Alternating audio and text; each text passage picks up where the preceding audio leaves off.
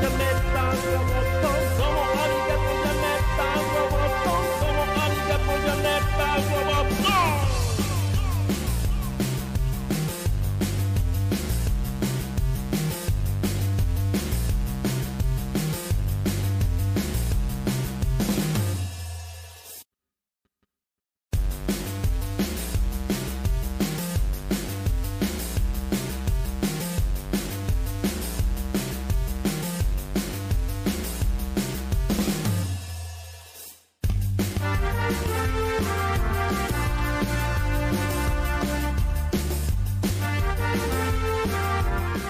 Líder Visa presenta. Hola, hola chavos, ¿cómo están? Esto es Jay Metal Roboto, espero que se les esté pasando bien. Desde donde quiera que nos estén viendo, sea en sus casitas, sea en, el transporte público, en donde quiera que ustedes estén tomando esta señal de Jay Metal Roboto, les agradezco y los invito pues a seguirnos durante todo el programa tenemos varias cositas interesantes que les vamos a platicar el día de hoy. Hoy es día de José José, entonces vamos a platicar un poco sobre este señor. ¿Quién es este? ¿Y quién es este señor? De José José y otras cositas. Entonces vámonos directo, si les parece bien, a lo que es el, jingle, el tema de las noticias ñoñas. Vámonos.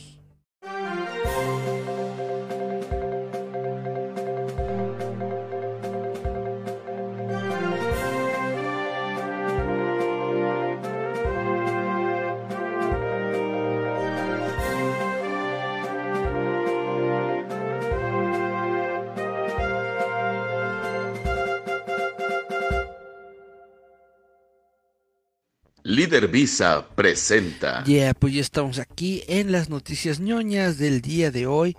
Y lo primero que quiero platicar con ustedes es sobre Atari. Vamos a hablar de videojuegos porque resulta que Atari acaba de comprar una tonelada de IP de videojuegos clásicos de los años 80 y 90 Atari ha adquirido los derechos de propiedad intelectual de más de 100 juegos de consolas y PC de las décadas de 1980 y 1990, incluidos varios títulos de la serie de plataformas Bobsy, la serie de béisbol, de béisbol Hardball y la serie de combate vehicular Demolition Racer. Con esa adquisición, Atari planea expandir la distribución de títulos existentes, explorar colaboraciones comerciales, y sobre todo crear nuevos juegos basados en estas IP. Algunos juegos clásicos también se trasladarán a las consolas modernas. Esto según lo dice el ejecutivo de Atari, Wade Rosen.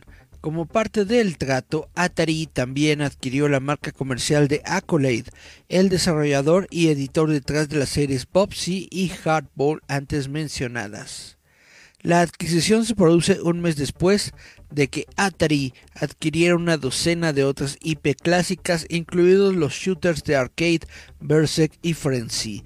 Atari demostró su capacidad para dar nueva vida a los juegos clásicos con el Atari 50 de Anniversary Celebration del año pasado. Yo creo que a Atari le está faltando algo muy importante que es la IP de ET el extraterrestre E.T. Home debería de volver a comprar esa IP y debería de volver a sacar el juego de E.T. de Atari. Yo creo que ahora este sería mucho mejor recibido por el público, por la audiencia, e inclusive hasta nada más por el mame. Yo creo que sí habría mucha gente que lo compraría. ñaca, ñaca, ñaca. ¿Usted qué opina?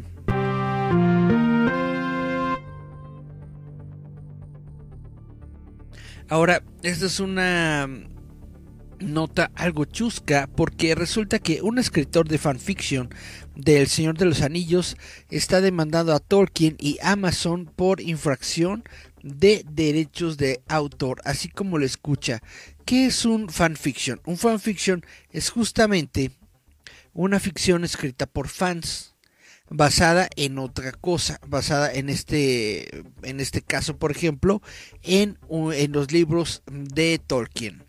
Tú puedes eh, registrar tu fanfiction si demuestras que es suficientemente diferente. Le puedes poner ahí que está basado ¿no? en, en algo, pero realmente eso es. Un fanfiction es un fanfiction, es, un, es una ficción hecha por fans. Entonces es una reverenda y soberana tontería que quiera un fan demandar a, a los autores de la obra original. Pero bueno, un fanfiction de El Señor de los Anillos está demandando a Amazon, creador, eh, y a los creadores de eh, el Tolkien State por la serie de Los Anillos del Poder por infracción de derechos de autor de su novela The Fellowship of the King. Según lo informado por el sitio PC Gamers, Demetrius Polychron reclama su trabajo que fue registrado en los Estados Unidos en 2017 y publicado en septiembre de 2022, que está inspirado en El Señor de los Anillos y en J.R.R. Tolkien, pero es un libro y un concepto totalmente originales. La demanda afirma que el programa The Rings of Power infringe sus derechos de autor y como resultado Polychron busca 250 millones de dólares. Polychron también afirma haber intentado varias veces trabajar con Tolkien profesionalmente después de presentar la marca eh, y envió una carta a JRR, el nieto de Tolkien y quien es el director del Tolkien State, Simon Tolkien, y eh, le pide a la empresa que revise su manuscrito. En el 2019, Polychron contrató a un abogado para contactar nuevamente a Tolkien con entusiasmo por colaborar con, eh, con ellos y la anticipación de publicar su libro al público. La denuncia establece que obviamente el estado de Tolkien rechazó cualquier intento de colaboración al día siguiente, por lo que Polychron entregó personalmente una copia con derechos de autor a la casa de Simon Tolkien. Luego afirma haberlo pedido de vuelta, diciéndole a Simon Tolkien en una carta que publicaría The Fellowship of the King y una serie adicional de seis libros de forma independiente. La demanda señala similitudes como que uno de los personajes de Polychron se llama Eleanor, que es el mismo nombre de uno de los personajes de Rings of Power.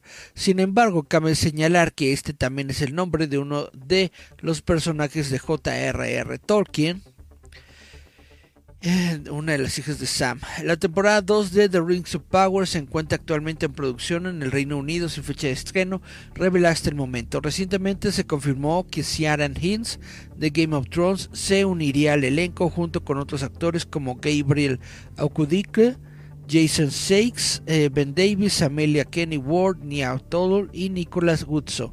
En cuanto al talento de dirección, bla bla bla, mucha gente. Total. Sin embargo, la filmación de esta segunda temporada no ha ido particularmente bien, ya que se murió un caballo en el set y se produjo un incendio una semana después. Pues bueno, pueden darse cuenta que esto es, que, esto es una completa tontería. Esta persona afirma tener derechos de autor, pero está basado completamente en Tolkien. Entonces, si quiere demandar, en primera, si quiere demandar al autor original, pues está loco. Y luego si quiere eh, demandar a las personas que compraron legalmente los derechos de autor, pues también sigue, sigue muy loquito ahí. Y lo peor es que hay mucha gente de esta, no solamente en los Estados Unidos, aquí mismo en México. Yo recuerdo que hace aproximadamente un par de años, nada más así como anécdota les voy a platicar, que había una persona que dijo que había escrito una nueva traducción directa del guion de, eh, de Volver al Futuro. Hizo una nueva traducción, una traducción suya del guion original de Ivan Reitman de eh, la película de Volver al Futuro. Y entonces estaba buscando que alguien eh, le ayudara a editarla. Yo le dije, si consigues los derechos de autor y me demuestras que tienes los derechos de publicación, yo subo tu libro pues a las redes de, edición que tiene Roboto, ¿no? Que tenemos ahí nosotros eh, libros en, en, Google, en Google Books, en Google, en Google Play, ¿no? Total que lo único que esta persona consiguió fue registrar eh, el título, la obra, pero no tenía derechos de impresión. Ahí claramente en la hoja que a mí me, me, me enseñó, en la hoja que a mí me envió, ahí claramente decía, esta obra no tiene derechos de impresión. ¿Por qué? Porque obviamente estaba basada en los derechos de alguien más. Lo que yo necesitaba para poder imprimir su trabajo era que me demostrara que tenía los papeles de obra derivada. ¿Qué es una obra derivada? Es justamente cuando tú creas una obra nueva derivada de otra que ya existe. La persona que creó la primera obra, es decir, Ivan Reitman, eh, Amblin Entertainment, etcétera, etcétera, las personas que tienen los derechos del guion original de eh, de Volver al Futuro, estas personas tienen que darle a, es, a, a, este, a este autor el permiso para generar una obra derivada. Con ese permiso de, de, generar obra derivada, entonces va a la, a la, oficina de derechos de autor aquí en México y entonces ya puede obtener la carta de obra derivada y con los permisos de impresión de una obra derivada, entonces ya yo con todo gusto y sin la posibilidad de que me demanden, con todo gusto le hubiera sacado el libro, pero nunca, obviamente nunca lo obtuvo porque nunca eh, se, se puso en contacto con los verdaderos representantes de los derechos de autor. Entonces yo le dije que legalmente no podía hacerlo, aunque eh, me había dicho que había registrado su, su, obra, sí, la registraste como una obra, pero no tienes los derechos de publicación. Es decir, registrar algo lo hace tuyo, sí, pero cuando ese, ese algo tuyo está derivado, como en este caso, de una obra de alguien más, necesitas también una carta de cesión de derechos de esa otra persona. Sin esa otra carta no se puede hacer nada. Entonces, aunque esta persona registró eh, su, su, propia versión de, eh, de una traducción del guion original de Volver al Futuro, no tenía ningún derecho para imprimir dicha traducción no podía hacer nada con esa traducción, simplemente estaba registrada como que esa persona había hecho una traducción y se acabó. Y pues yo creo que es algo muy parecido aquí. Este, e, esta persona, este individuo, eh, ¿cómo se llama? Este individuo que se hace llamar Demetrius Polychron, seguramente obtuvo exactamente lo mismo. Obtuvo una carta eh, de de derechos de autor en donde le decían que estaba registrada su versión, su fan film, su, su, fan fiction estaba registrado. Pero no podía publicar ese fanfiction sin los derechos reales, que son propiedad obviamente del Estado Tolkien.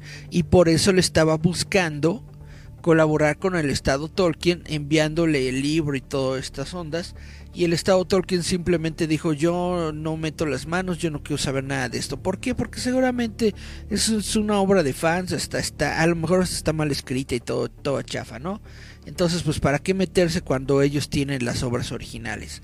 Y es exactamente lo mismo, lo mismo que hice yo. Yo dije, hasta no tener la carta de eh, derechos de publicación, yo no, yo no, yo no meto las manos al fuego por tu documento. Y hoy hubieran visto, se, se, puso súper, súper fuerte eh, esta persona, bueno, eh, eh, en cuanto a su odio, ¿no?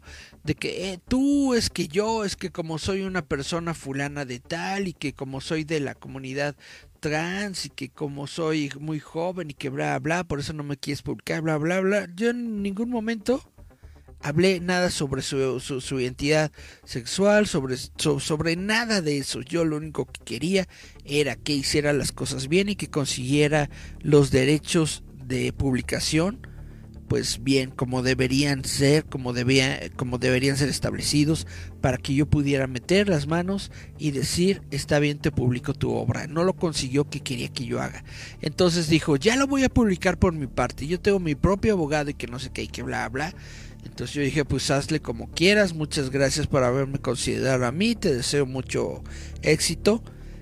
Y ya hasta ahí quedó. Ya no supe. Ya no supe si lo publicó o no lo publicó. Obviamente no lo publicó. Pero bueno.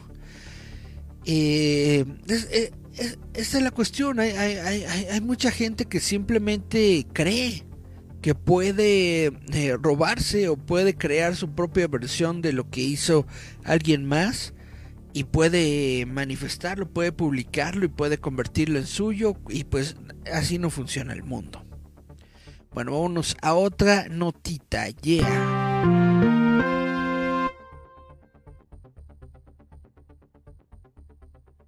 resulta, les voy a platicar que Twitter ha revocado oficialmente las marcas verificadas eh, azules.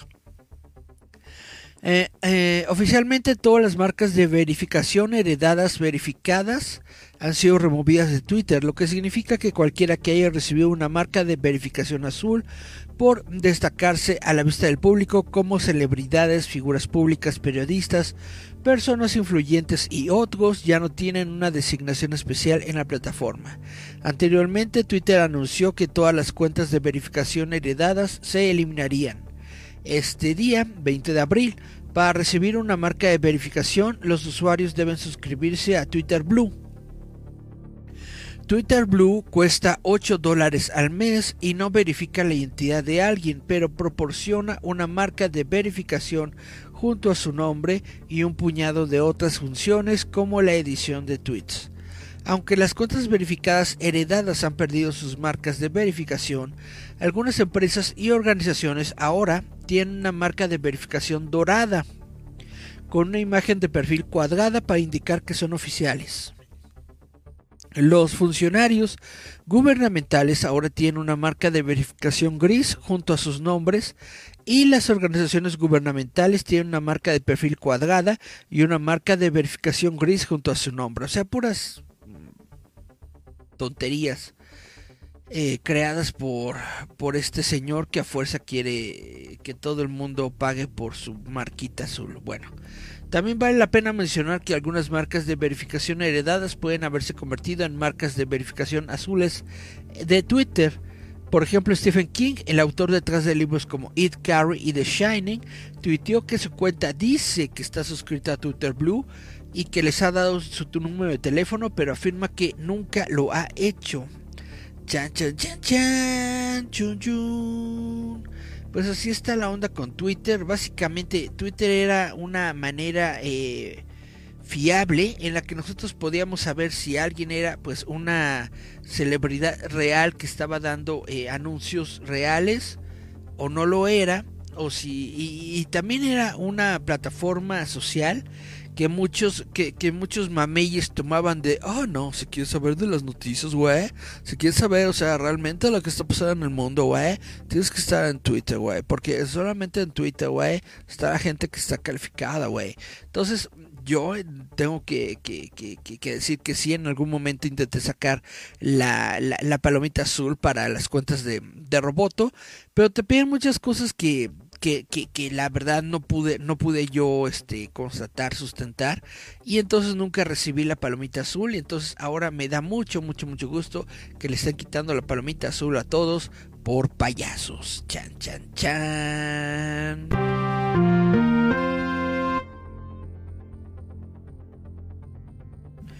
Pues bueno, ahora vamos a hablar sobre el caso de Victoria Alonso. Ya sé que a lo mejor ya están todos hartos de que yo esté hablando tanto de Victoria Alonso.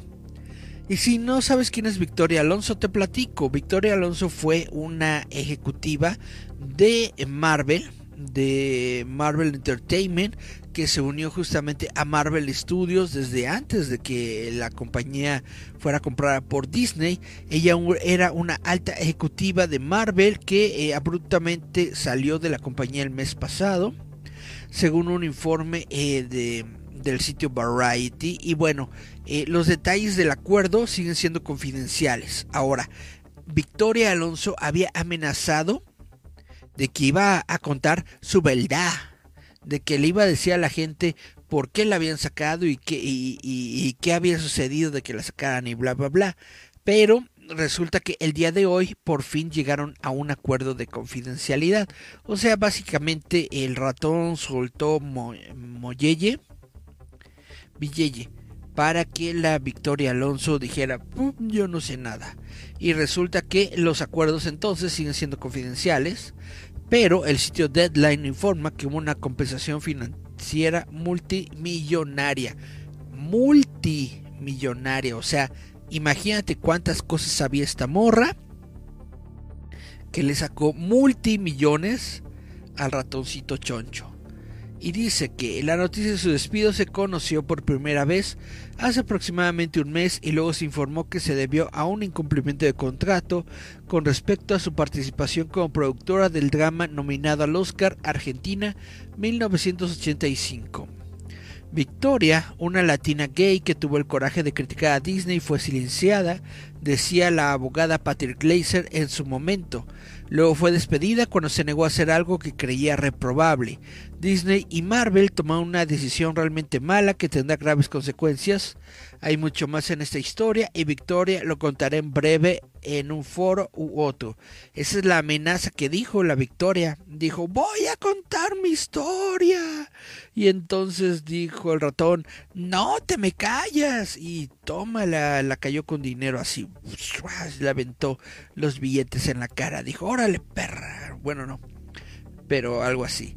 Y entonces eh, Disney eh, respondió a la declaración de la abogada diciendo, es desafortunado que Victoria esté compartiendo una, una narrativa que deja de varios, varios factores clave relacionados con su partida, incluido un incumplimiento de contrato indiscutible y violación directa a la política de la empresa. Y bueno, total que... Eh, ya se arregló este asunto, ya se arregló con la Anita. Su trabajo como, como, coproductora se remonta a la primera película de Marvel, que fue Iron Man del año 2008, y luego pasaría a ser coproductora en Iron Man 2, Thor, Captain America, First Avenger. Se desempeñó también como productora ejecutiva en todas las películas y programas de televisión del MCEU desde The Avengers en adelante.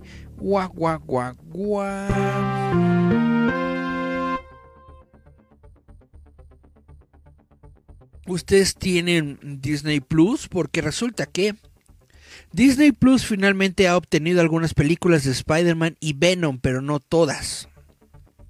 Se ha anunciado este día que cinco películas de Spider-Man, que son Spider-Man, Spider-Man 2 y Spider-Man 3, estas de Tobey Maguire, The Amazing Spider-Man de Andrew Garfield y Spider-Man Homecoming de Tom Holland.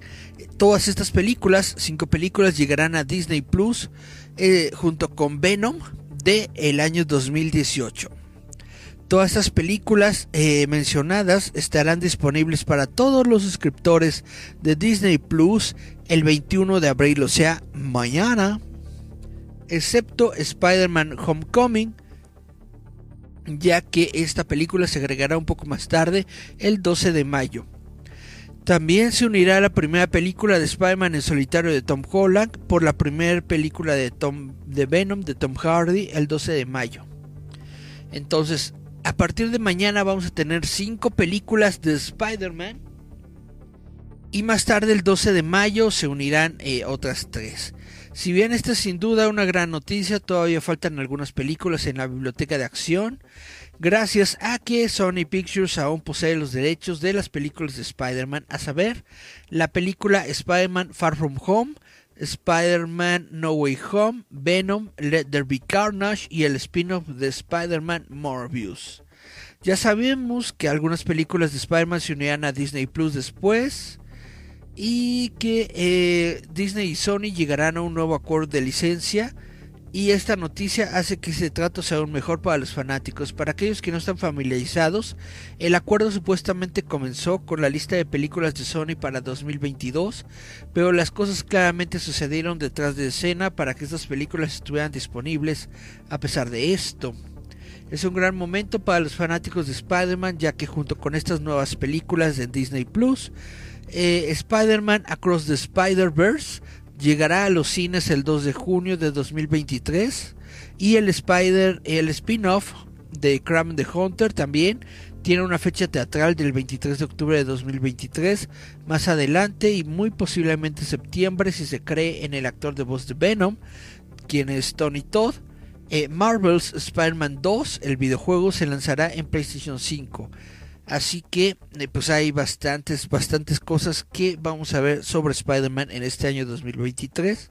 En el año 2024 los fanáticos también pueden esperar la serie de televisión animada Spider-Man Freshman Year que esto estará en Disney Plus. Esta serie se centrará en el Spider-Man del MCU durante su primer año de escuela secundaria. Además, El Muerto de Bad Bunny y Madame Web de Dakota Johnson también están previstos para su estreno el próximo año. Entonces, básicamente, Sony y Spider-Man, Sony y Marvel, perdón, ya tienen sus contratos listos y hechos para que toda la producción de El Arácnido se encuentre en Disney Plus.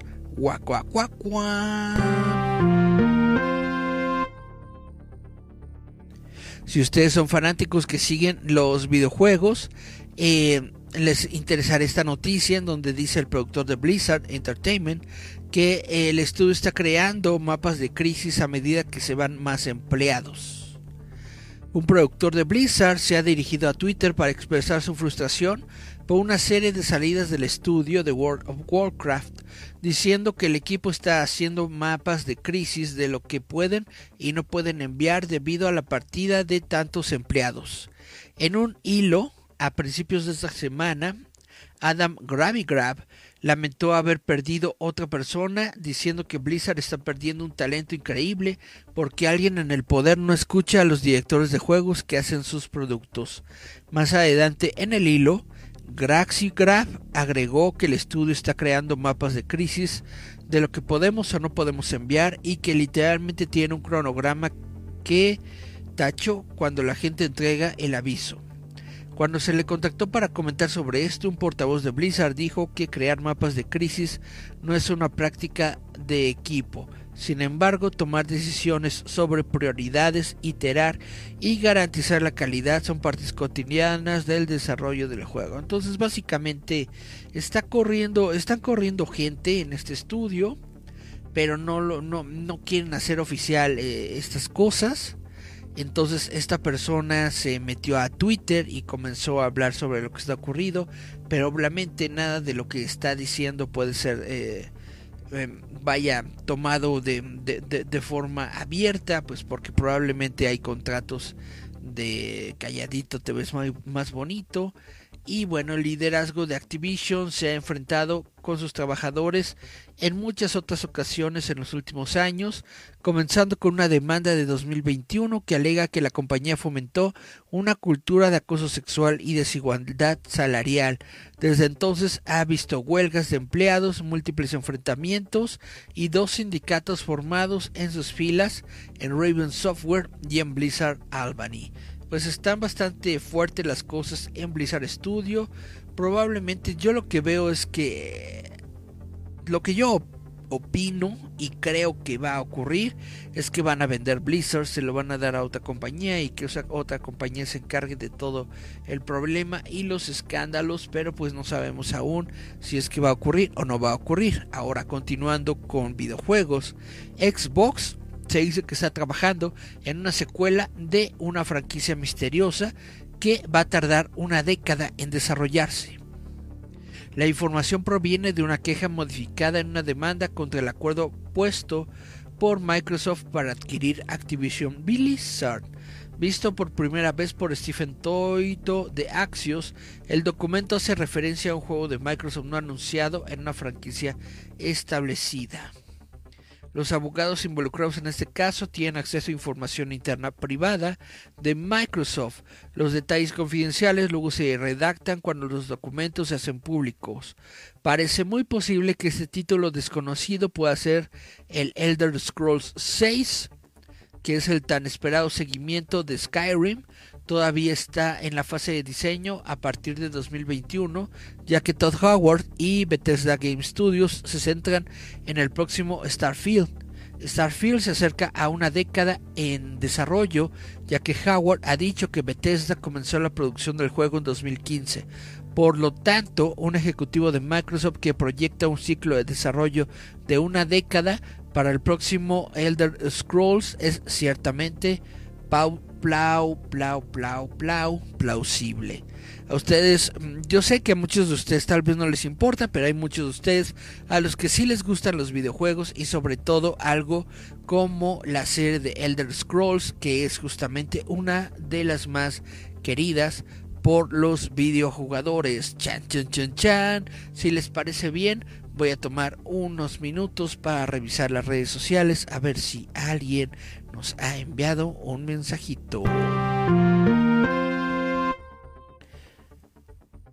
Muy bien, dice Miriam Taylor, cada 20 de abril. Dice Miriam, felicitaciones al mercado 20 de abril por el aniversario número, quién sabe. ok. Dice Miriam, Oli, Oli. Dice Cari Santiago, feliz cumpleaños. Gracias, Cari. Dice Miriam, pone un puerquito que hace popó. Qué bonito. Dice Yasmín Flores, hola Jazz, ¿cómo te va? Dice buenas tardes, buenas tardes Jazz.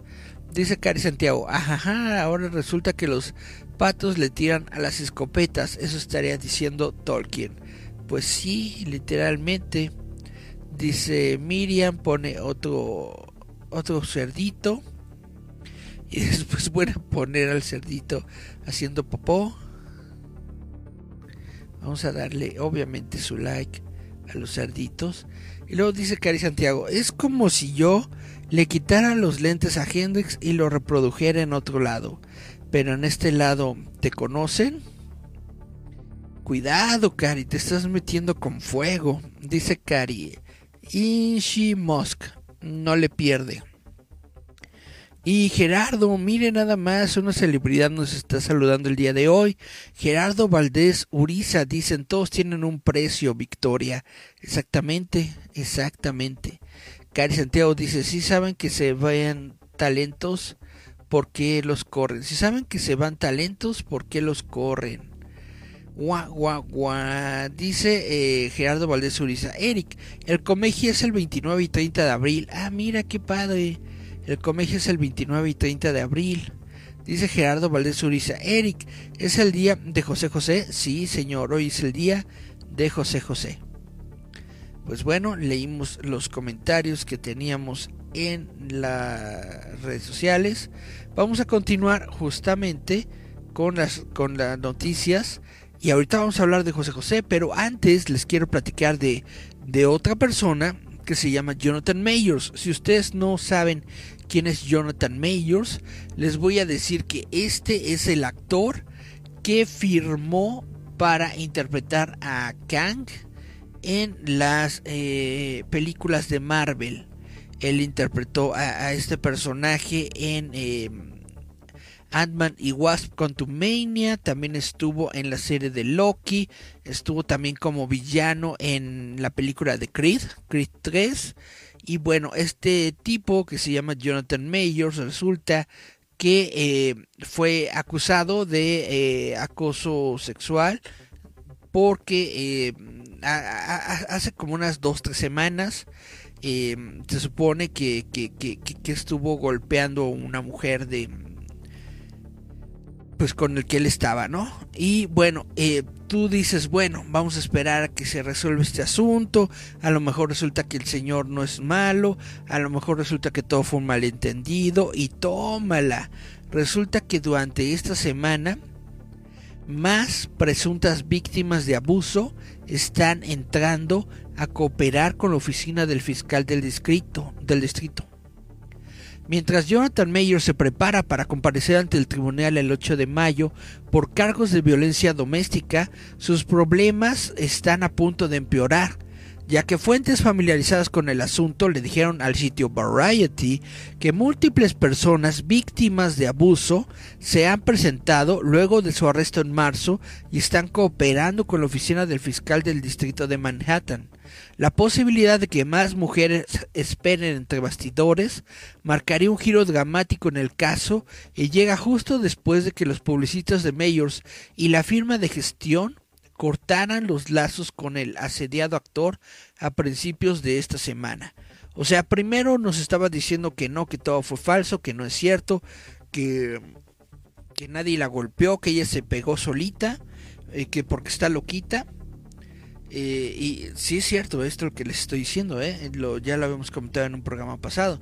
Estaba diciendo el Mayors que esta mujer estaba, esta, esta, estaba desquiciada, estaba medio loquita y que se había golpeado ella sola. Dice, Jonathan Mayors es inocente y no ha abusado de nadie. Hemos proporcionado pruebas irrefutables al fiscal de distrito de que los cargos son falsos. Confiamos en que será completamente exonerado. Esto lo está diciendo la abogada Priya Chaudhry en un comunicado. La estrella de Creed 3 fue arrestada el 25 de marzo en el barrio de Chelsea en Manhattan por cargos de estrangulamiento, agresión y acoso. En ese momento un portavoz de la policía de Nueva York dijo que una mujer de 30 años le había dicho a la policía que Mayors, de 33, la había agredido, que sufrió graves eh, heridas en la cabeza y el cuello y fue trasladada a un hospital del área en condición estable. Pero Chaudhry montó una respuesta inmediata y agresiva, insistiendo en que el actor probablemente es víctima de un altercado con una mujer que conoce y sugirió que la mujer estaba atendiendo una crisis estaba teniendo una crisis emocional. Una fuente familiarizada con los hechos dice que el abogado emitió la declaración cuando aún estaba tras las rejas. El esposo de Chaudhry, Andrew Burke, se desempeña como publicista de crisis de Mayors y duplicó la narrativa de que Mayors fue la víctima cuando lanzó una serie de mensajes de texto el 30 de marzo que pretendían ser exonerativos. En el intercambio de mensajes de texto, le dice, eh, les dije que fue mi culpa por tratar de robar su teléfono y eh, enfatizó que le dijo a la policía que esto no fue un ataque. Bueno, pues eh, esto parece una mala película de Lifetime. Básicamente se ve como los mensajes de texto de la mujer abusada de los libros de texto, dice una persona que está trabajando con Mayors en su próximo proyecto. Mayors se estaba convirtiendo en una de las estrellas más prometedoras de Hollywood con una serie de papeles lucrativos y de alto perfil. Ahora todos los ojos están puestos en su futuro con el universo cinematográfico de Marvel, donde está listo para interpretar a Kang, quien es el villano titular en Avengers, la dinastía Kang. Mayors todavía está vinculado, todavía está vinculado para protagonizar esta película que supuestamente se estrenará el 2 de mayo de 2025 y también está listo para recibir un pago de 20 millones, incluida la compensación final. También firmó para protagonizar Avengers Secret Wars, que debutará en 2026. Disney está monitoreando la situación de, de, este, de esta persona, vaya, y tiene tiempo para moverse deliberadamente. ¿Qué significa que tiene tiempo para moverse? Disney está checando si no va a tener que cambiar de, actor. Que yo creo que sí va a tener que cambiar de actor. La película de mega presupuesto Avengers de la dinastía Kang está programada para comenzar producción en la primavera del próximo año. Disney ya está enfrascado en los negocios con Mayors, dado que su sello especializado Searchlight adquirió el drama aclamado por la crítica del actor Magazine Dreams, en el que interpreta a un físico-culturista con problemas en el Festival de Cine de Sundance y está preparado para montar un sólido premio a Mejor Actor eh, a finales de este año cuando estrene la película el 8 de diciembre. Mayors ya filmó la segunda temporada de la serie de Disney Plus Loki, lo que se espera que se lance en la plataforma de transmisión a mediados de este año. O sea, él ya filmó, él ya filmó la segunda temporada de Loki. Disney tiene la particularidad adicional de que la presunta víctima en el incidente de Manhattan también trabajó en Ant-Man and the Wasp Quantumania de este año, una película en la que Mayors fue anunciado en tercer lugar como Kang el Conquistador. Pues esto es lo que está ocurriendo con esta persona, Lee Mayors. Ah, no, ese es el hombre nuclear.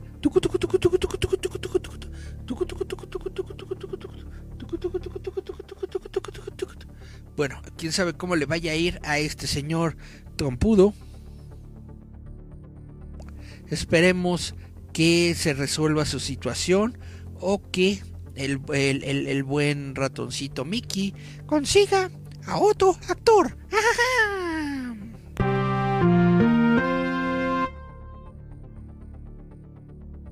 Y bueno, ya que estamos en hablando de cine, resulta que ustedes ya saben de que Alec Baldwin utilizó una pistola y estaba jugando con ella y le disparó sin querer a, a su directora y la mató.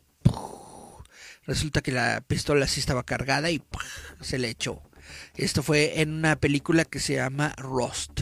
Esta película ya va a volver a comenzar a su producción, es decir, se quedó pasmada, pero ya la van a volver a continuar para que se termine la película.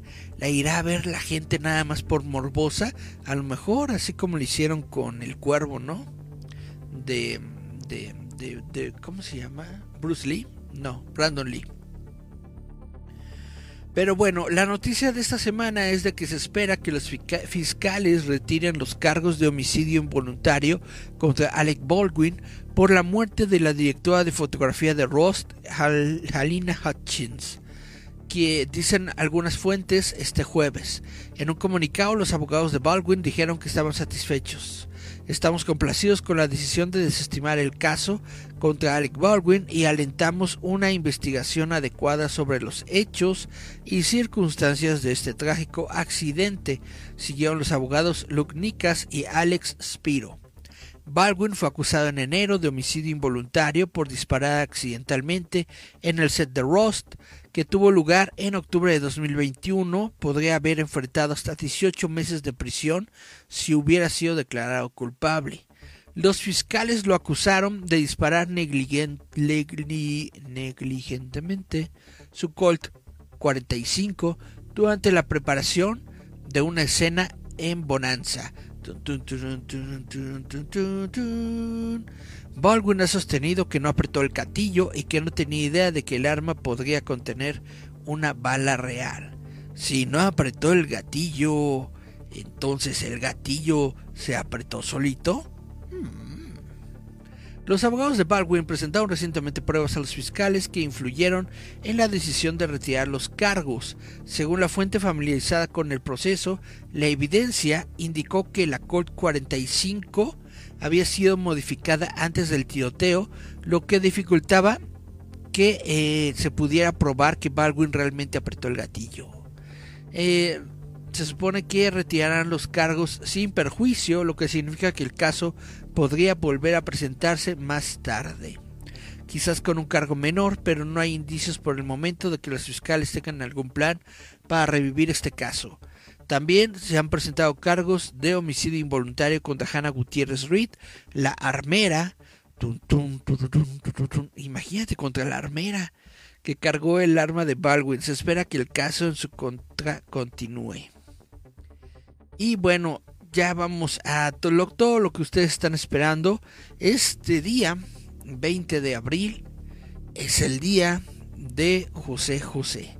Y bueno, como no puedo poner música porque luego las redes sociales se ponen loquitas y me quieren eh, expulsar, voy a tener, voy a tener que cantar, chin. Y es que Perdón, perdón, perdón. Dicen que soy un payaso que está muriendo por ti y tú no le haces ni caso. Dicen que soy un payaso porque toda mi ilusión es tenerte entre mis brazos. Y es verdad, soy un payaso. Pero ¿qué le voy a hacer? Uno no es lo que quiere, sino lo que puede ser.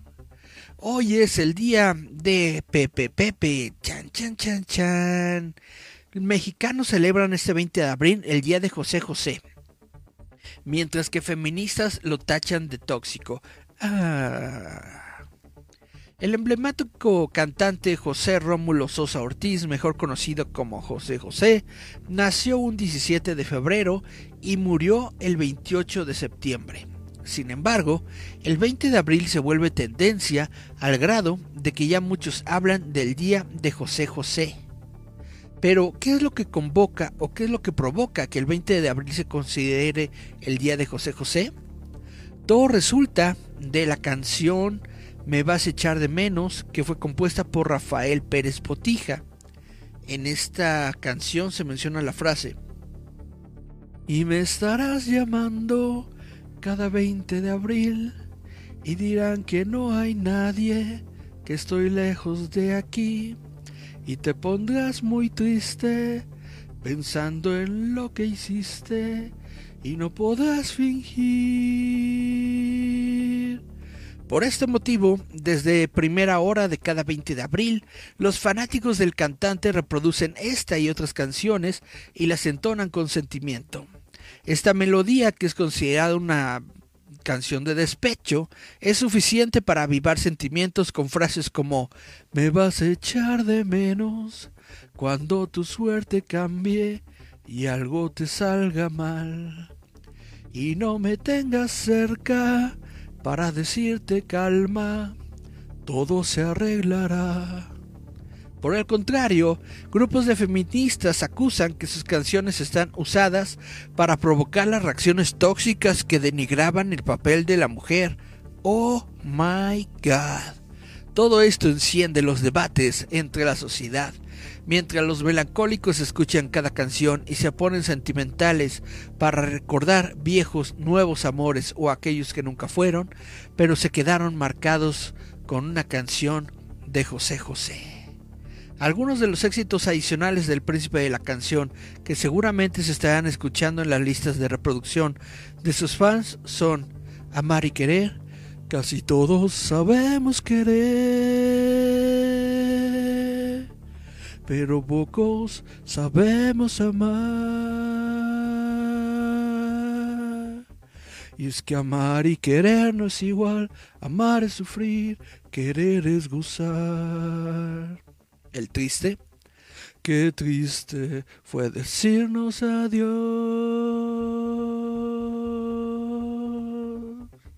Cuando nos adorábamos más. La nave del olvido. ¿Qué, ¿Cómo va la nave del olvido?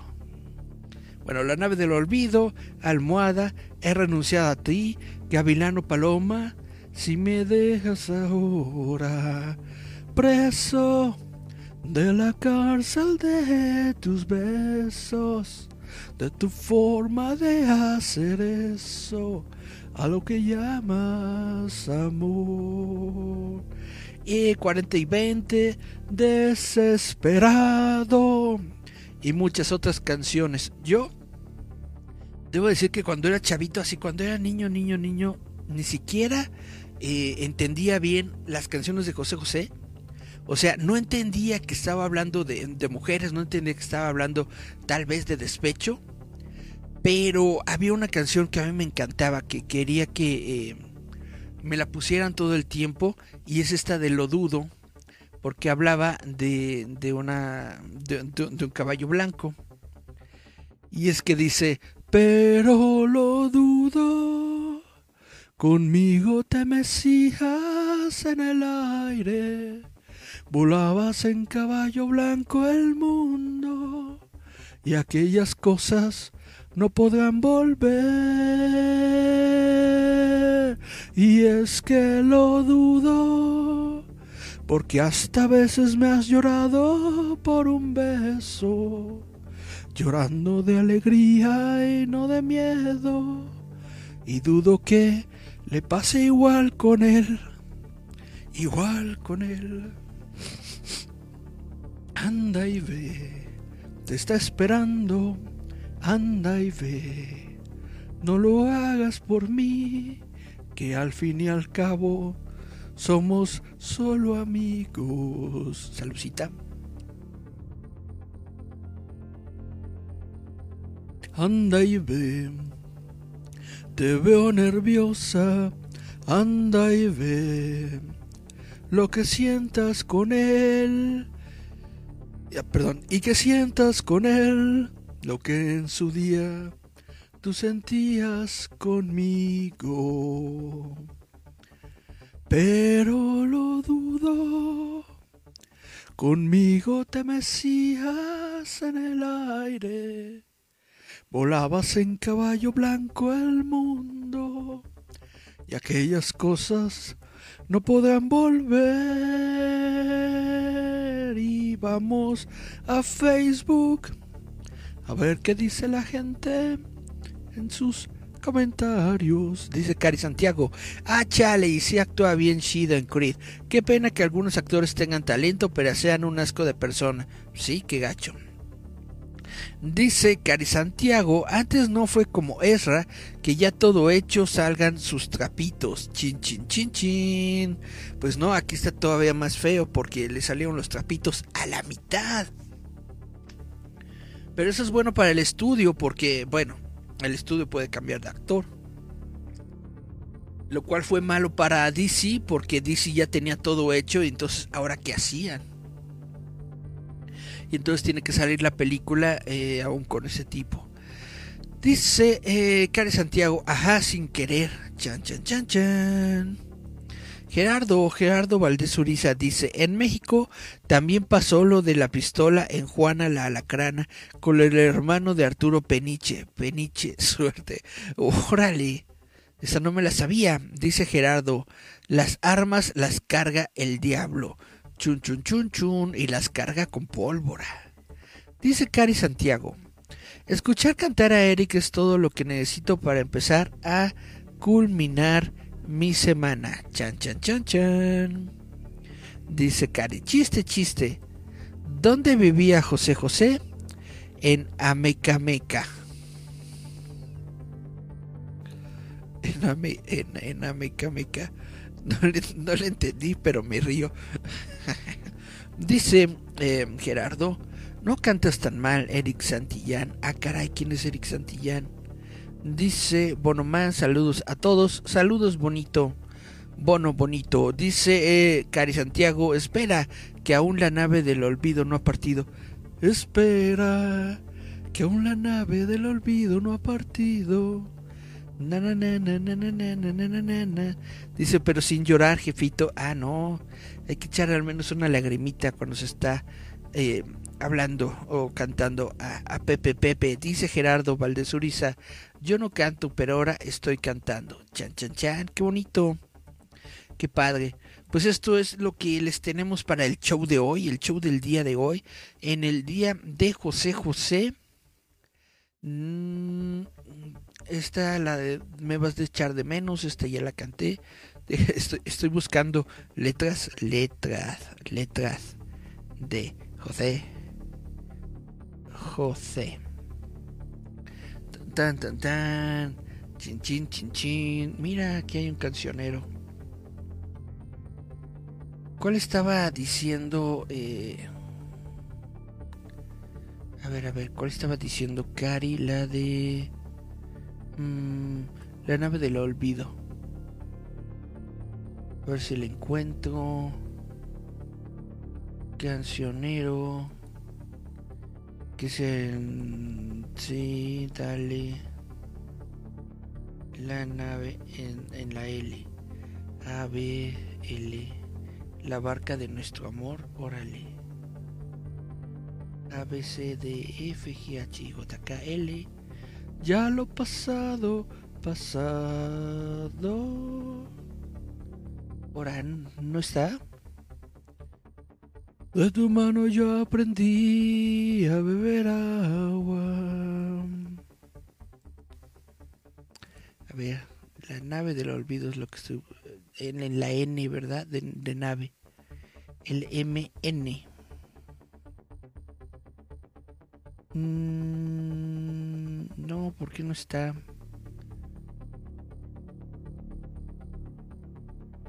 Bueno, Mm, pero está esto.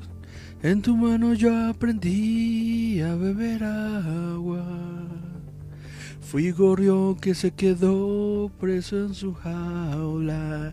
Pam, pam, pam. Porque yo corté mis alas.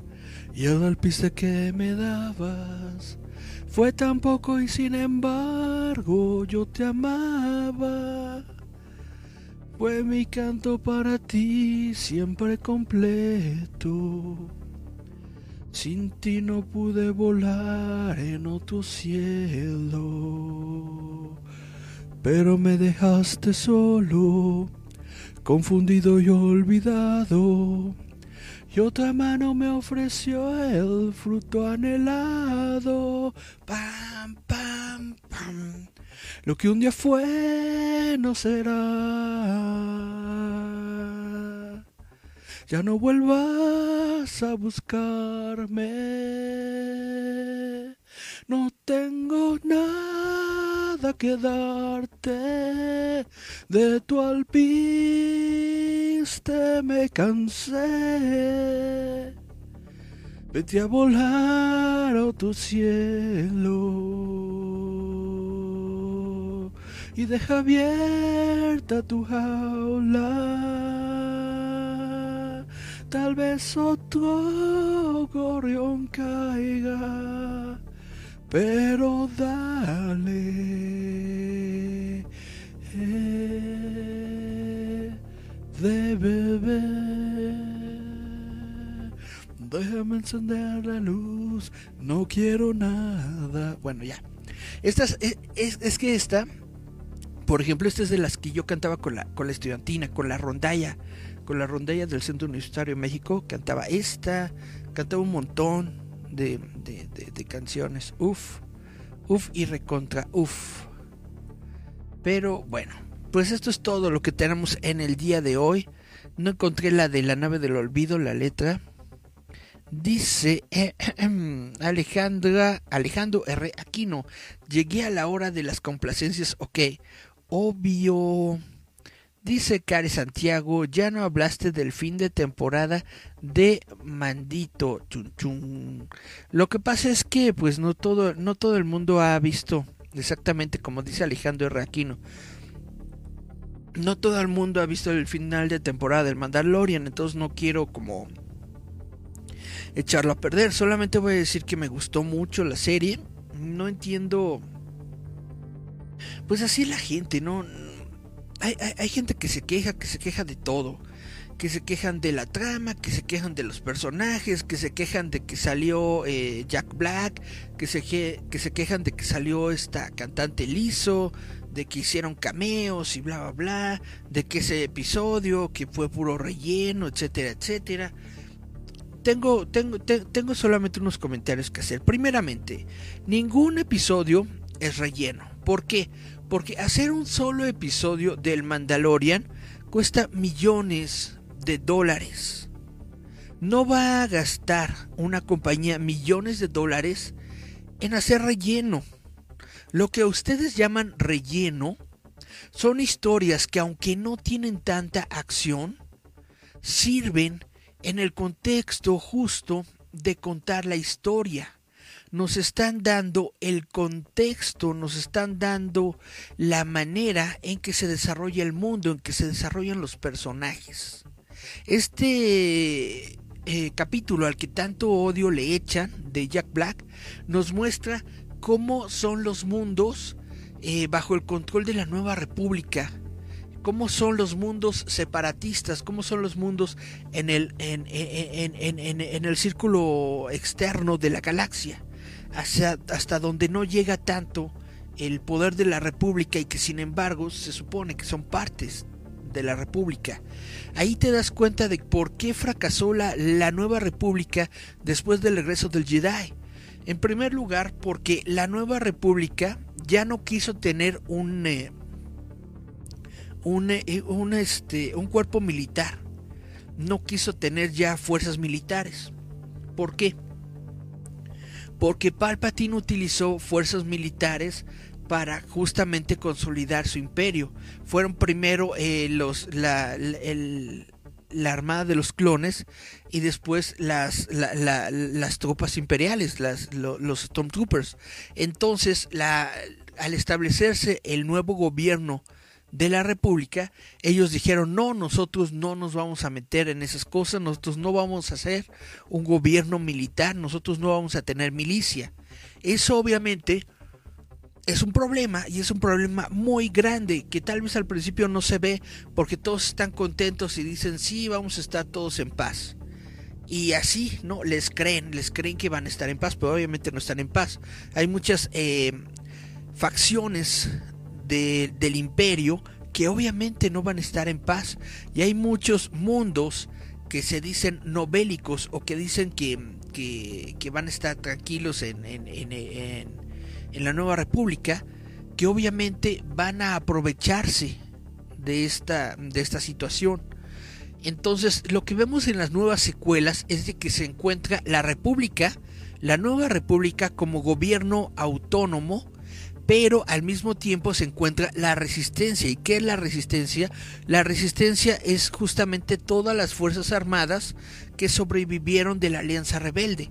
Sin embargo, la resistencia, aunque está a favor de la nueva república, no es parte de la nueva república. La resistencia solamente son como, les podría decir, como los, como los auto como los autoarmados, o ¿cómo se llaman estas personas? Estas personas que toman armas y por su propia cuenta se ponen a, a, a, detener los caminos y, todos, y todas estas ondas. Es una onda así. No están oficialmente reconocidos por la República, pero funcionan como una especie de policía no autorizada de esta misma República. Dice eh, eh, Cari Santiago, oh vaya. Sí, por, por, por, eso no voy a dar muchos spoilers del, del final de temporada.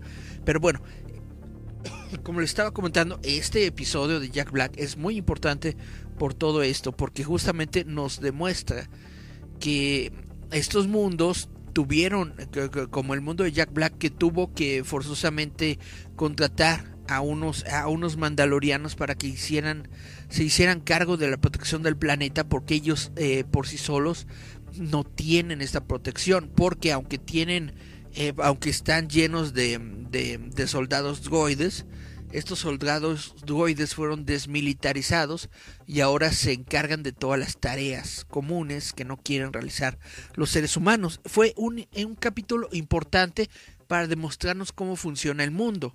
Y tú me vas a decir, ¿eso qué tiene que ver con la nación gorgonita? Tiene mucho que ver porque aunque no lo hayamos visto que esto fructificara, dentro de esta historia, probablemente en las eh, series que siguen, a lo mejor en la serie de Ahsoka, o a lo mejor en la serie de, de no sé, eh, hasta en la serie de Andor, puede que veamos este tipo de, de, repercusiones. Bueno, no en la serie de Andor, no, porque todavía es tiempo del Imperio, pero en otras series que son de este periodo de tiempo, vamos a ver justamente cómo es que pues los nuevos mundos se adaptan. Ahora, algo muy interesante es que nos van a dar una nueva adaptación de la historia de Heredero del Imperio con Ahsoka. Y esto es algo muy, muy grande y ahí es donde vamos a poder ver efectivamente las fuerzas eh, que quedan, las últimas fuerzas armadas que quedan de la República peleando contra los últimos remanentes del imperio en esta batalla que supuestamente se da justamente sobre la, superficie de Yada, de Yeda, ¿no?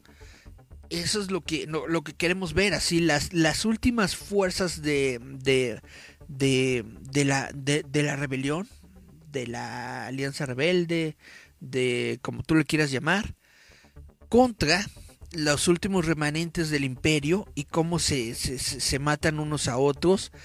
Y el que crea todo esto en las sombras es nada más y nada menos que Shift Palpatine. Chan, chan, chan, chan.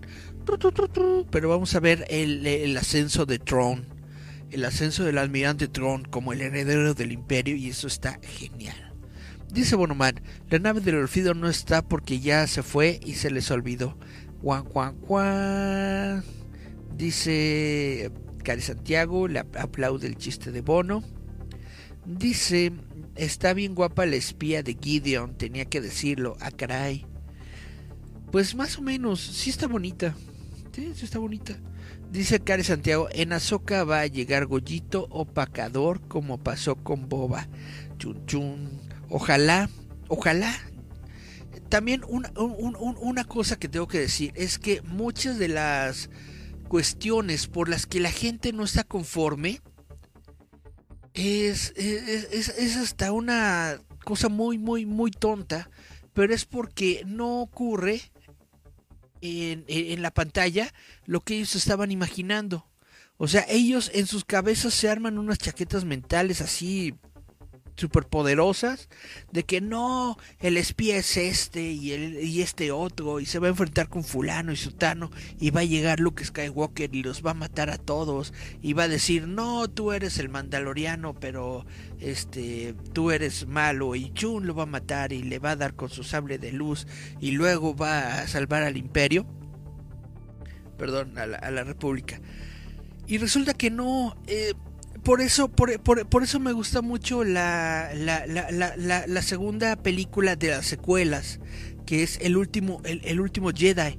Porque ahí te lo dice Ryan Johnson. No va a pasar, eh, en, en la vida no pasa lo que tú crees que va a pasar. No va a pasar lo que tú te imaginas que va a pasar.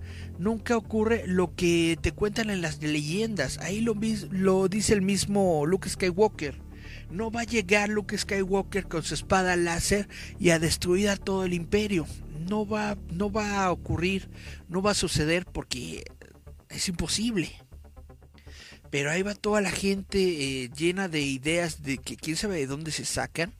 Bueno, sí sé de dónde se las sacan. Ahora se las sacan de, de internet porque ya ni siquiera son sus ideas propias ya la gente ve algún videíto en, en, en, YouTube en donde dan cierta teoría en donde dicen cierta cosa y entonces como, como en masa, como periquitos, como las sardinitas de Bob Esponja, todos bla bla bla bla, bla sí es cierto, sí es cierto, sí es cierto, bla bla bla bla bla bla bla bla El espía es la armera, bla bla bla bla bla.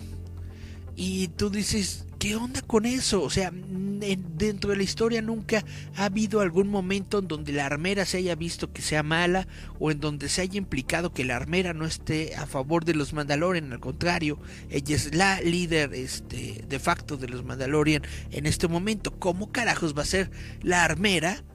la que la, la, la, que sea la espía y la que vaya a traicionar a los propios Mandalorian. O sea, es una tontería. Pero bueno, no todo el mundo. La armera va a ser la espía. Y bueno, ya, ya, ya hice un spoiler, pero no, la armera no es espía.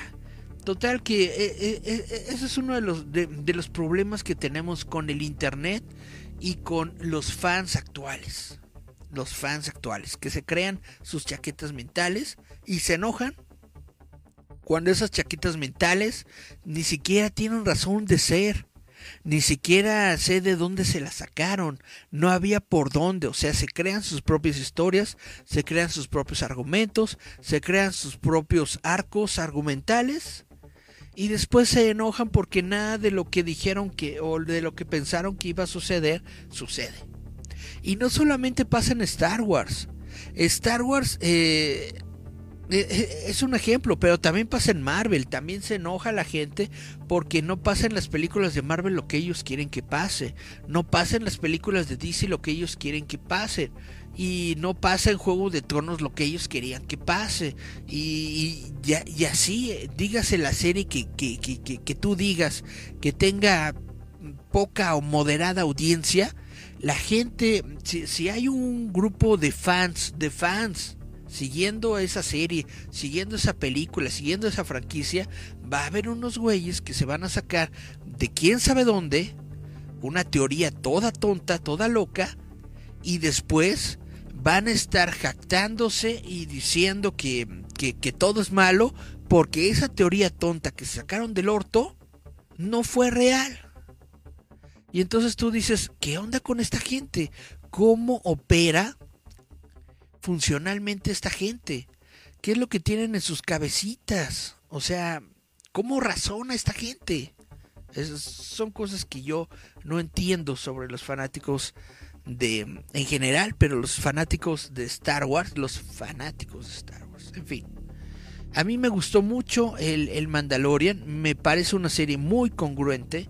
Desde el principio sabíamos que esta, esta temporada se iba a tratar en que Din Djarin iba a ir junto con, con Bo Katan a rescatar Mandalore. Lo sabíamos. Eh, de eso se iba a tratar. No sé por qué querían algo más.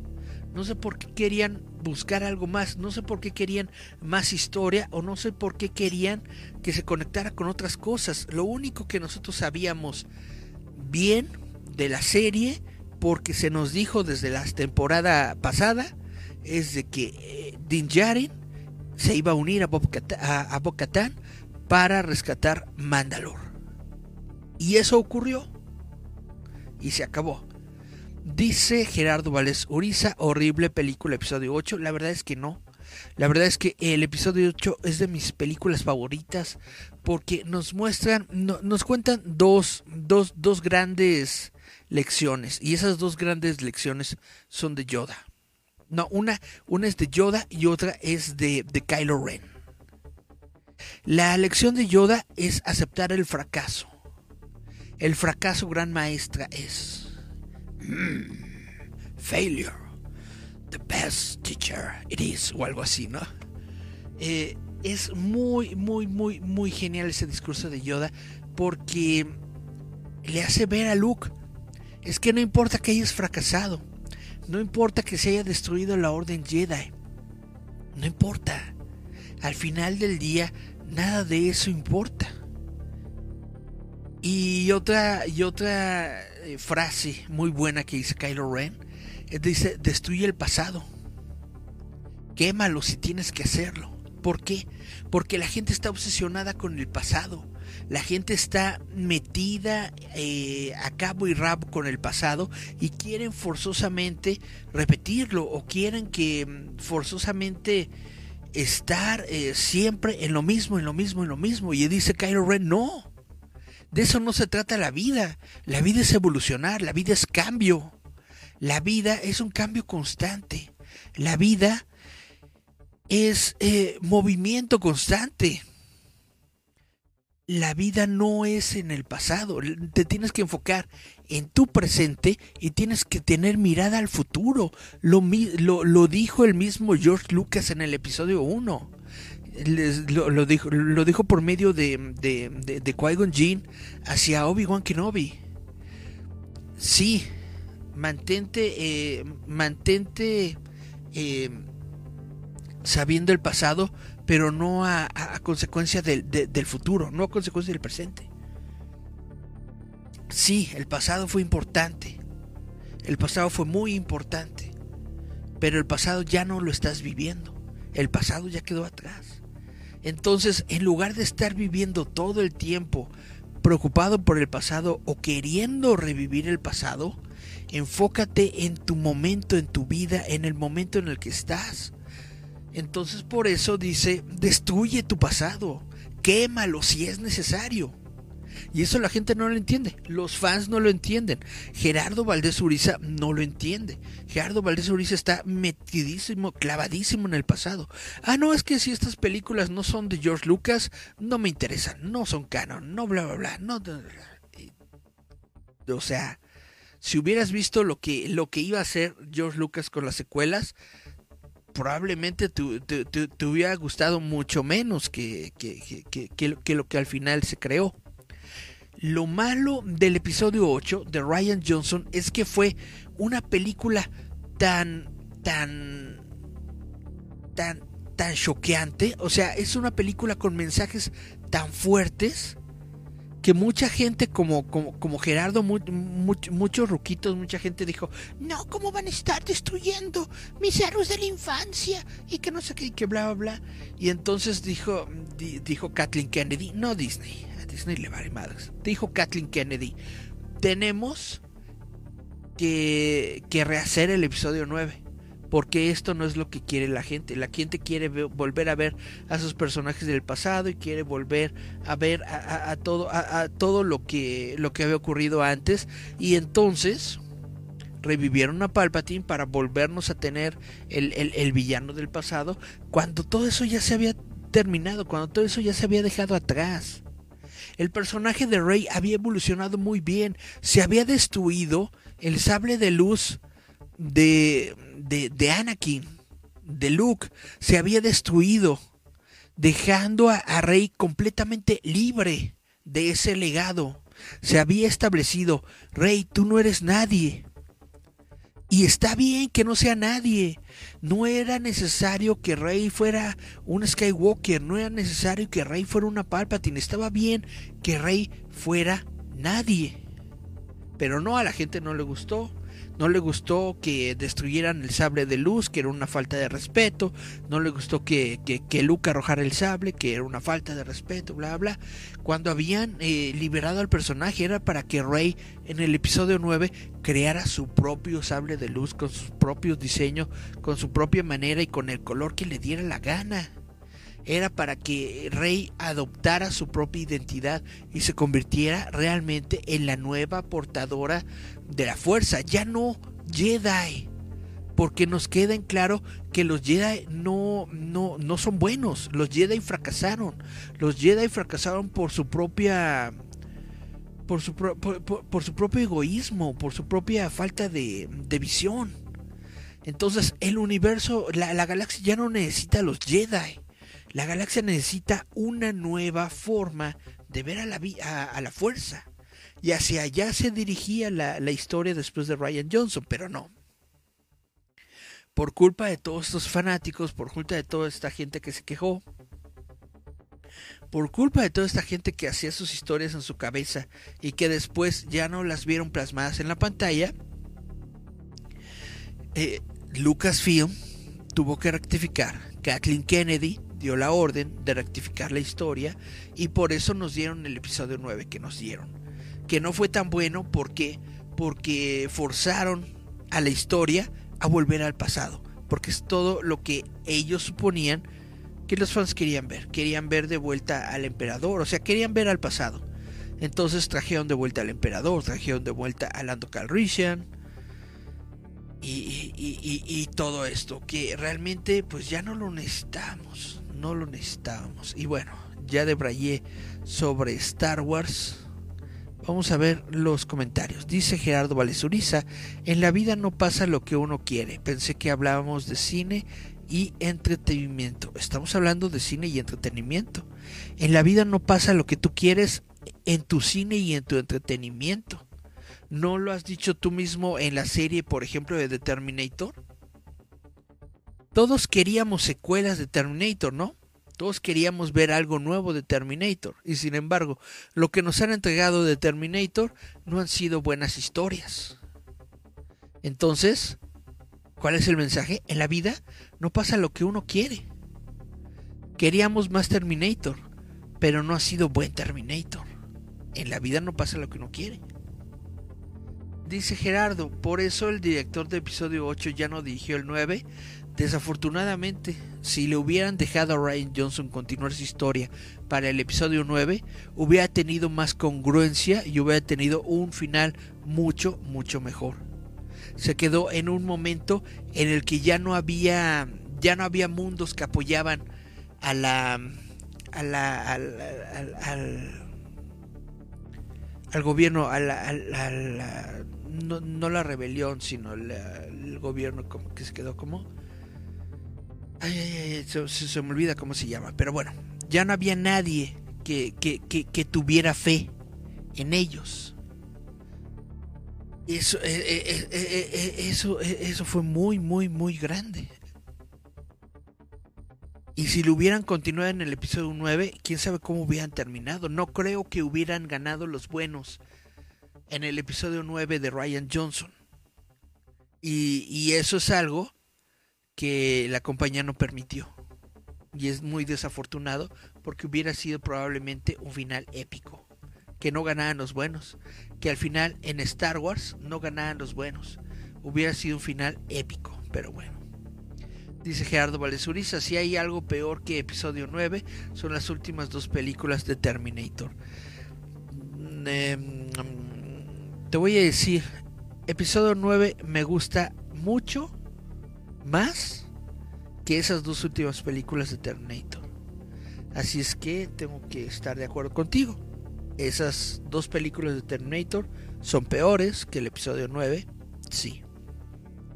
Gerardo dice, si hay algo peor que las últimas dos películas de Terminator, es la última película de Depredador. No, la última película de Depredador, la de Prey, es muy buena.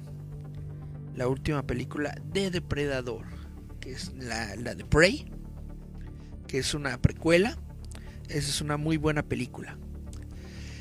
¿Qué es lo que no me gusta de esa película? Que básicamente es un remake de la película 1 del, depredador.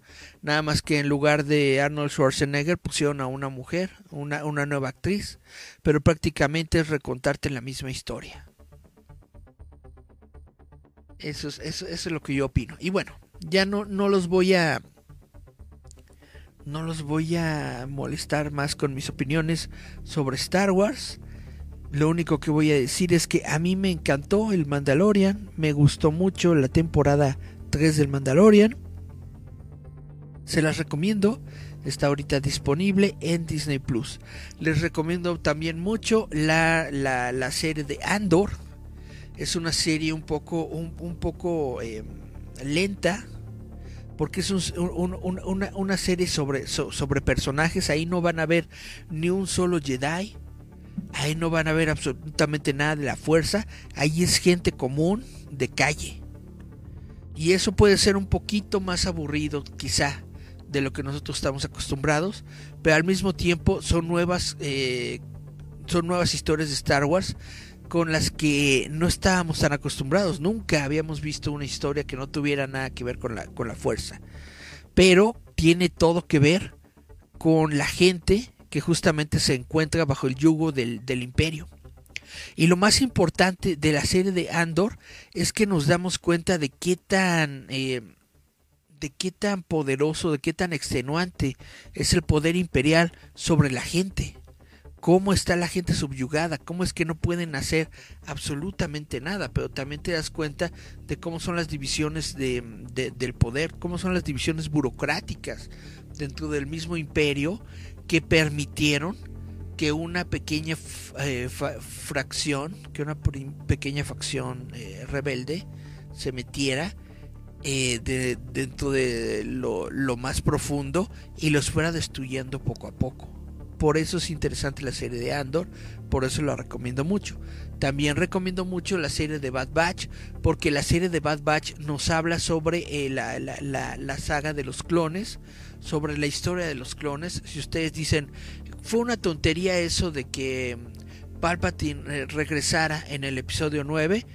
Lamento decirte que el que Palpatine regresara como un clon estaba en el universo eh, externo de, Star Wars escrito desde hace mucho tiempo.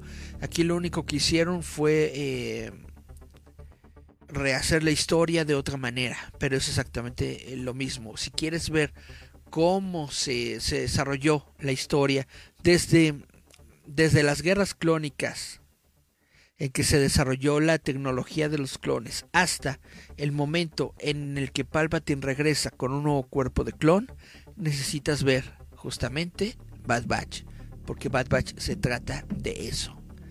Y bueno, dice eh, mm, la penúltima de Depredador. Ah, sí, la penúltima de Depredador sí es muy mala. La penúltima sí. Dice Gerardo, eh, Chun, chun, chun, dice Gerardo. A ver, quítate tu cosa. Ya, dice. Pero si hay algo peor que todo eso, es la película de Robocop de 2015. Ahí sí, tienes toda la razón, ahí sí yo no me meto. Esa película de Robocop de 2015 es muy mala. Desde el momento en que no la hicieron, en que la hicieron para niños. Robocop nunca ha sido una franquicia para niños. En el momento en que le hicieron para niños y le quitaron toda la violencia, ese ya no era Robocop. Dice Cari Santiago, qué súper buen programa de ti y de Fer. Sigo aprendiendo mucho de Star Wars. Pues supongo que es de aprender este, los dos lados de la fuerza. Porque yo soy este anti. Yo soy eh, a favor de a favor de Star Wars en contra de los fans. Y seguramente Fer está en, el lado del, del, fandom menace. Dice, si hay algo mucho peor, Morbius. En esto todos estamos de acuerdo. Morbius fue mucho peor. Dice Cari, se me quedó una duda. ¿Cómo se fue Hendrix? ¿Cómo se ve Hendrix sin lentes? Pues Hendrix sin lentes. Se ve... Ah, no lo tengo. Tendré, que, que, mostrártelo luego. A ver si en el sitio web por ahí, por, por, ahí hay alguna fotito. Luego, luego, te muestro la, la, imagen. Dice Gerardo Valdés Uriza, programazo. Muchas gracias, señor Gerardo Valdés Uriza. Les recuerdo que el programa de Gerardo, justamente en donde nos va a estar hablando de, de, otras cosas, es a las 9 de la noche en su muro en Facebook. Así lo buscan como Gerardo Valdés Uriza en Facebook y pueden ustedes eh, ver todo lo que nos va a platicar el día de hoy el buen, el, buen Gerardo. Y ya, pues eso es todo lo que les vengo a decir en el día de hoy. Espero, ya, ya me estoy pasando de, de tiempo. Ya, ya, ya, ya una hora y media. Eso es lo que pasa cuando, cuando, cuando me ponen a hablar de, de Star Wars. Siempre me apasiono. Pero bueno, vamos a, vámonos a a despedir el día de hoy. Esto fue JR Metal Roboto. Muchas gracias a todos los que estuvieron aquí presentes. Muchas gracias a los a las cinco personas que me aparecen aquí que estuvieron viendo el programa. Les recuerdo que roboto.mx es un sitio web en donde yo y otros colaboradores pues subimos cada semana varios artículos sobre videojuegos, sobre cine, sobre Star Wars, sobre terror, sobre otras cosas pues que eh, nosotros creemos que son eh, temas eh, que le puede gustar a la gente. Dice Gerardo, próximo jueves, entrevista del líder fantasma en Roboto. Así es, el próximo jueves el mismísimo Gerardo Valdezuriza nos va a hacer el, el, favor de su, de su presencia porque vamos a estar hablando ahora sí de la Comeji. Sí, ¿verdad? Vamos a estar hablando de la Comeji de Día del Niño. Déjame ver el calendario, si no, si, no estoy mal. Sí, sí estoy bien, porque es justamente para el próximo fin de semana. No, de este al otro es el Día del Niño. Entonces, sí, la, la Comeji es para la próxima semana. Entonces, durante el próximo jueves vamos a estar platicando con Gerardo Valdés Uriza sobre la siguiente Comeji y también Gerardo Valdés Uriza nos va a estar explicando por qué le gusta tanto la película de Rogue One y por qué él es fanático acérrimo de la película de Solo, una historia de Star Wars. ñaca, ñaca, ñaca. Y bueno, con esto nos vamos. Yo soy Eric Contreras esto fue J Metal Roboto, nos escuchamos, vemos la próxima semana, próximo jueves, misma hora, mismo canal, ahí se ven, bandita, yeah.